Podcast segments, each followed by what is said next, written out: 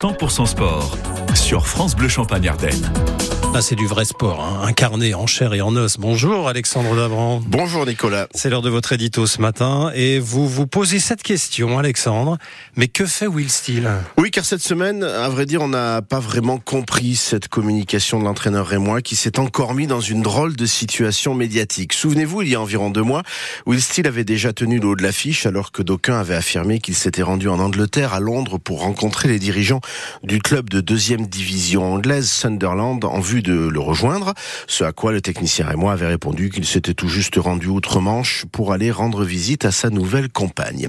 Eh bien, cette fin de semaine rebelote. Dans une longue interview accordée au site internet anglais et athlétique, Will Steele a de nouveau affolé les radars, ceux des supporters et probablement aussi ceux des dirigeants rémois. Une interview dans laquelle il affirme, je cite, je veux rentrer à la maison.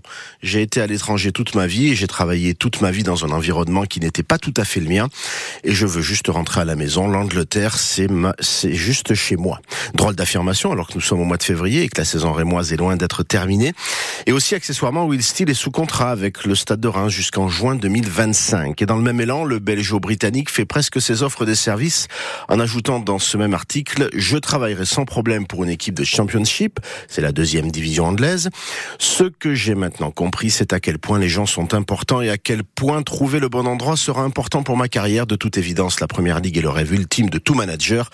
Mais s'il y a un club de championship ambitieux, qui veut travailler de la bonne manière, être ouvert et honnête sur les choses et vraiment essayer de pousser pour arriver quelque part, alors j'adorerais le faire. Fin de citation. Comprenez, je suis libre. Voilà, voilà mon 06. Il est ouvert. J'attends vos appels. Mon agent est là aussi.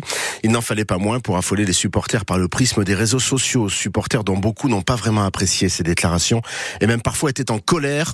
Dans la même interview, il style reconnaît son côté cash et honnête et le fait que ses récentes déclarations sur le mercato du Stade de Reims et le départ d'Azor Matouzivois à Rennes avait un peu agacé ses dirigeants qui souhaitaient rester positifs. Bref, cette interview est en effet sans langue de bois et sans hypocrisie, où il style et sans filtre, comme d'habitude après tout.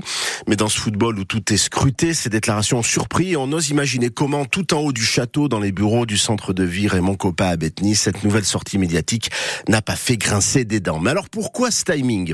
Même s'il faut reconnaître que dans cette interview, l'entraîneur et moi n'a jamais donné d'échéance sur ses ambitions.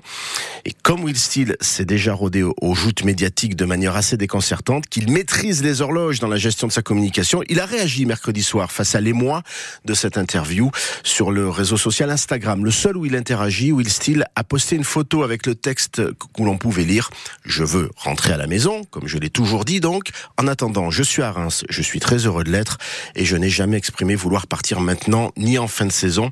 Je n'ai jamais eu de plan de carrière ou de timing précis. À force de me poser les mêmes questions, vous aurez les mêmes réponses à bon entendeur, merci les médias. Voilà, Nicolas. Mmh. On a enfin une explication à cette chronique qui dure maintenant un peu plus de deux minutes, trois minutes. Trois minutes. Voilà l'explication, Nicolas. Tout ça, c'est la faute des médias. Évidemment. Merci beaucoup. Merci beaucoup, Alexandre Audabran. Vous retrouvez cet édito, cet édito sur euh, l'appli ici et francebleu.fr.